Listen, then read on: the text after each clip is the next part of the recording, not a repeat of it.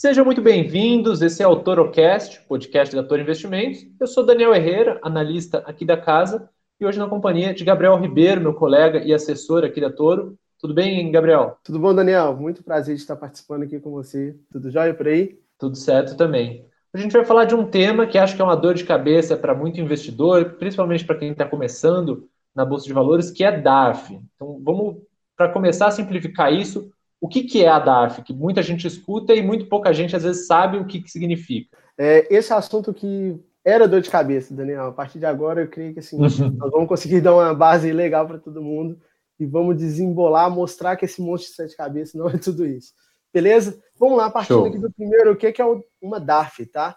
DARF nada mais é que o documento de arrecadação da Receita Federal, beleza? Esse é o documento que você, que o investidor ele precisa utilizar, emitir esse documento é, obter lucro em alguma operação que ele realizar em bolsa. É tipo um imposto de renda. Então, é, Daniel, na realidade o DARF, o que, que ele é? Ele é um documento de arrecadação mesmo da Receita Federal, que é através dele que quando eu tenho as minhas, faço as minhas operações em bolsa e não estou dentro, talvez, de algum dos limites de isenções, algum dos tipos de incentivos que existem pelo uhum. próprio governo para esse tipo de investimentos, os investimentos realizados em bolsa, se não tiver nenhuma uhum. isenção, apurei, tive lucro, através dele que eu vou fazer é, o recolhimento do imposto de renda devido. Entendi. Então, é, diferente da declaração de imposto que a gente faz uma vez por ano, ele é mais próximo, de, por exemplo, o imposto de renda que a gente tem que pagar todo mês do nosso salário, com a diferença que na DAF, no, quando está operando em bolsa, você mesmo que tem que calcular exatamente o quanto que você vai ter que pagar e gerar a, o, o boleto para ser pago, né? Exatamente, Daniel. Leva mais ou menos esse critério mesmo de quando eu tenho lá o meu imposto de renda que é debitado lá no meu contra-cheque, né? É, apuração, no caso, as empresas elas fazem essa apuração mensal e o investidor ele também precisa fazer isso. Fazer essa apuração mensal uhum. e, se for o caso ali, fazer o recolhimento através da DAF do imposto de renda devido. E todo mundo tem que pagar DARF ou só algumas pessoas? Tem algum tipo de exceção? Como é que, como é que funciona? Não, não, Daniel. É, não são todos os investidores que precisam recolher o imposto de renda mensalmente. O primeiro passo é o quê? Fazer uma apuração daquele imposto, tá? Como que eu faço essa uhum. apuração? Uhum. Sempre recomendo fazer essa apuração mensal, que acho que faz muito sentido, até para os limites de isenções que existem, para ver se eu estou dentro daquele limite de isenção ali que o governo proporciona. Se eu Estou dentro uhum. do limite, ok, não tenho que recolher nada. Mas, se eu fiz a minha apuração, e peguei todas as minhas notas de corretagem ali do mês, baixei todas as minhas notas no portal da Toro, apurei, aí sim eu vou fazer o recolhimento do imposto de renda, se for o caso. E quanto que é a alíquota certinha? Ela varia ou é uma alíquota só? Então, é, nós temos dois tipos de operações, né? São dois tipos de alíquotas que a gente tem. O que a Receita considera como operações comuns e a alíquota uhum. para day trade. No day trade, a alíquota é de 20% sobre o lucro líquido. Ponto de atenção, é o lucro líquido, tá? Então, eu sempre uhum. vou pegar ali o meu lucro líquido na nota de corretagem, não é o lucro bruto. Todas as taxas incidentes sobre aquelas operações, taxas de emolumento da B3, etc., eu posso deduzir e, a partir daí, achar o meu lucro líquido, aplicar a alíquota de 20% do imposto de renda para operações de day trade. Lembrando que no day trade, uhum. 1% já é retido na fonte. Já para as operações normais, que a Receita considera aí, é, a alíquota é de 15% também sobre o lucro líquido, beleza? Entendi. Então, o esquema de cálculo é mais ou menos o mesmo. A diferença é que quem faz operação de day trade, que é para quem às vezes não está familiarizado, é aquela operação que começa e encerra no mesmo dia, no mesmo pregão, aí a alíquota é um pouco maior, é 20%. Se é ah, uma operação que vira de um dia para o outro, ela pode durar um dia, 10 dias, um mês, aí você vai aplicar 15%, certo? Legal, isso mesmo. Qualquer operação de day trade aplica a alíquota de 20%, sendo que 1% já é retido na fonte. Já as outras operações uhum. que duram mais de um dia, isso, é, Daniel, no caso vale para qualquer período, tá? Apliquei hoje, uhum. fiquei durante três anos com a, aquelas ações ali na minha carteira. Quando eu vender ela, eu vou aplicar a alíquota de 15%, que é o, as operações que a gente chama de swing trade. No caso, a Receita Federal ela não trata com essa nomenclatura swing trade, e sim como uma operação comum. O que muda seria uhum, só isso mesmo. Uhum. Mas a apuração é a mesma. E você tocou num ponto que eu acho que é legal, que é assim, você vai fazer essa apuração quando vender, né? Então, pegando o exemplo, você ficou com uma ação durante três anos. Não é todo ano, é todo mês que você vai parar, ver quanto a ação está custando, fazer o cálculo. Você vai esperar o dia que você vender, você vê quanto que deu o lucro todo no período, e aí a partir disso que você vai calcular o quanto que você tem que pagar, certo? Exatamente. É, isso é bem recorrente, que é uma das dúvidas que eu vejo em muito do pessoal. Eles falam, ó, tô com um lucro aqui de 100 reais em uma, umas ações que eu comprei um mês atrás. Já tenho que recolher o imposto de renda? Não, eu não recolho o imposto de renda, só de eu estar tá vendo o lucro ali na minha plataforma.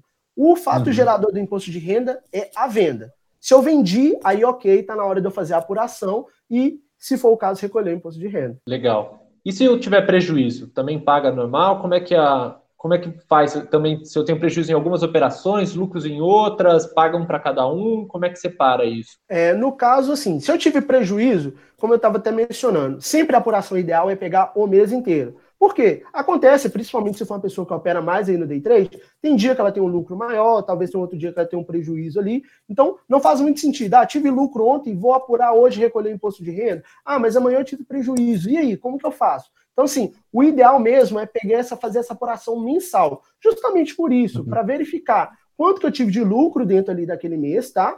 E os, aquelas operações que eu tive prejuízo, eu posso compensar. Um ponto de atenção aqui, Daniel, que eu acho que vale a pena reforçar aqui, é o seguinte: uhum. quando eu opero no day trade, se eu tive prejuízo, nas minhas operações de day trade, eu posso sim compensar com aquelas operações que eu tive lucro no day trade uhum. também. Mas eu não posso misturar day trade com swing trade. Vamos colocar um exemplo aqui. Por exemplo, comprei, tive lucro lá de 300 reais nas minhas operações de day trade. Ótimo. Só que eu fiz uma venda de umas ações que estavam na minha carteira já, tem, já tinha quase um ano. E essas operações, quando eu vendi essas ações, eu tive um prejuízo de 300 reais. Então, no caso, eu uhum. estaria isento do imposto de renda? Não, porque as duas operações elas não conversam entre aspas, entendeu? Elas não se misturam. Essa, opera essa apuração ela tem que ser feita separadamente. Operação de day trade eu vou apurar, vou meio que eu gosto de colocar o seguinte: nesse braço aqui eu salvo minhas uhum. operações de day uhum. trade, no outro braço eu salvo minhas operações de uhum. E aí, assim, fica bem claro, acho que faz sentido. Os braços, por mais que eu encontre um com o outro, eles jamais vão se misturar. Então, uhum. é mais ou menos esse princípio aí. Posso compensar, sim, prejuízos passados com lucros futuros, tá? Mas não posso jamais, aí, de forma alguma, misturar o prejuízo de day trade talvez com o lucro de swing trade. Ah, isso é importante. Receita, então, enxerga as duas coisas completamente separadas, como se fossem investimentos completamente distintos, né? Sim, sim, exatamente. E aí você comentou até de que você acha que é, o ideal é fazer essa apuração é, por mês, mas que poderia fazer por dia. Tem um prazo, assim? Eu posso fazer a DARF quando eu quiser? Tem um prazo limite? Como é que funciona? Legal, ponto interessante. Apura... Quando a apuração do imposto de renda, eu posso fazer ela mensal, pelo seguinte: hoje a Receita uhum. Federal ela determina lá no seu regulamento que eu tenho que recolher o imposto de renda devido até o último dia útil do mês subsequente. Ou seja, se eu estou apurando o mês de setembro, eu tenho até o último dia útil do mês de outubro para recolher esse imposto de renda. Então, assim, qual que é o ideal aí, que eu acho que faz muito sentido, até para possivelmente dar umas revisões aí, se for o caso. Sempre fazer no primeiro, segundo dia útil ali do mês. Por quê? Você tem um prazozinho ali para verificar se foi tudo certinho, dá uma validada se fez tudo ali de acordo, não uhum. misturou day trade com swing trade, que isso aí dá problema, não posso misturar de forma alguma, e conferir, deu tudo certo, eu tenho então até o último dia útil do mês subsequente para recolher o imposto de renda devido. O clássico não deixar para a última hora, né? Porque se tiver qualquer problema, depois Exatamente. você não consegue consertar. Exatamente. E se acontece, esqueci, não fiz, lembrei agora em outubro que os meus investimentos de março eu não declarei. O que, que acontece? Ser preso? Vai ter uma multa? Não acontece nada? Qual que é, a, então, qual é o então, prejuízo aí de não ter declarado direito a DARF? Preso ainda não. Mas assim, com certeza, juros e multa vai ter que pagar, tá? É, hoje, uhum. o, quando você deixa de pagar o imposto dentro da, pra, do, da data prevista ali, a data correta, automaticamente vai incidir uma multa que é de 0,33 ao dia, limitada a 20% uhum. é, sobre o capital todo ali que você deixou de recolher. Então, não recolhi, igual vamos pôr seu exemplo aí, deixei de recolher lá em março. Já passou 0,33, vai dar muito mais pelo período que a gente já passou por em uhum. outubro, né? Vai dar muito mais que 20%. Então vai limitar. A multa vai ser de 20% sobre o valor principal. Sobre o valor principal, não sobre o valor do imposto que você tinha que pagar.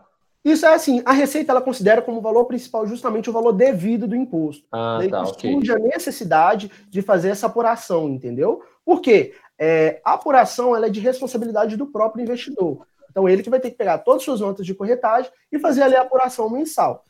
Para a Receita Federal, ela não vai, por exemplo, virar para você e falar assim, Daniel, você teve quanto de lucro? Aí você informa, ah, eu tive 300 reais de lucro esse mês. Aí ela fala, foi operação uhum. de day trade ou swing trade, e ela aplica a alíquota? Não, a Receita ela não faz nada disso, tá? É, você tem que uhum. fazer isso tudo na mão e só chegar lá no site da Receita e falar aqui, ó, Receita, o imposto devido que eu tenho que pagar é de, de 30 reais, por exemplo, entendeu? E aí, sobre esse valor que aplicar ali a alíquota aí, do, a multa né, de 0,33 a dia, limitada a 20% uhum. do valor principal.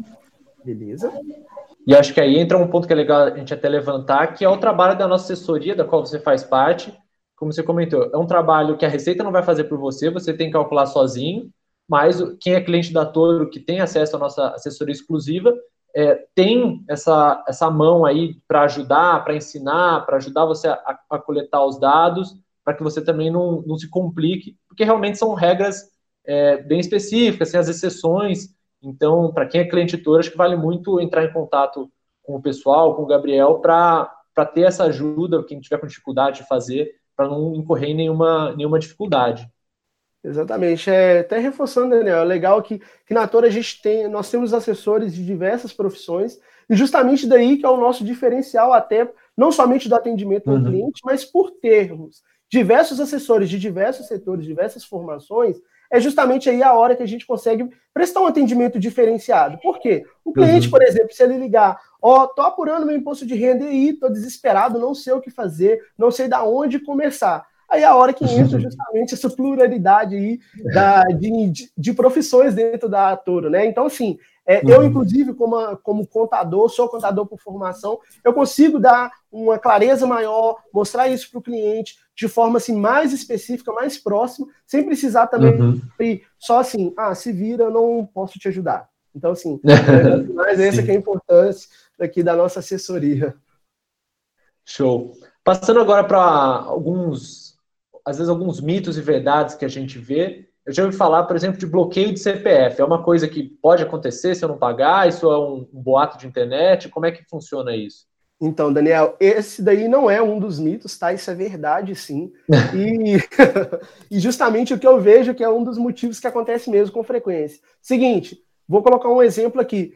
É, eu sou uhum. isento de imposto de renda por causa da minha faixa salarial. Recebi menos de 28 mil ali no mês, então não tenho que declarar, de, declarar imposto de renda. Ok, mas uhum. a partir do momento que eu fiz qualquer operação, se eu fiz uma única operação dentro do ano ali, fiz um ano, comprei e vendi uma ação, fiz um day trade um único dia do ano, eu já passo uhum. a ser uhum. obrigado a declarar o imposto de renda. Isso é um dos uhum. motivos que causa aí o bloqueio do CPF. Porque a pessoa fala, ah, ok, eu sou isento. Por exemplo, ah, sou aposentado e recebo um valor muito menor lá que a faixa mínima lá do imposto de renda.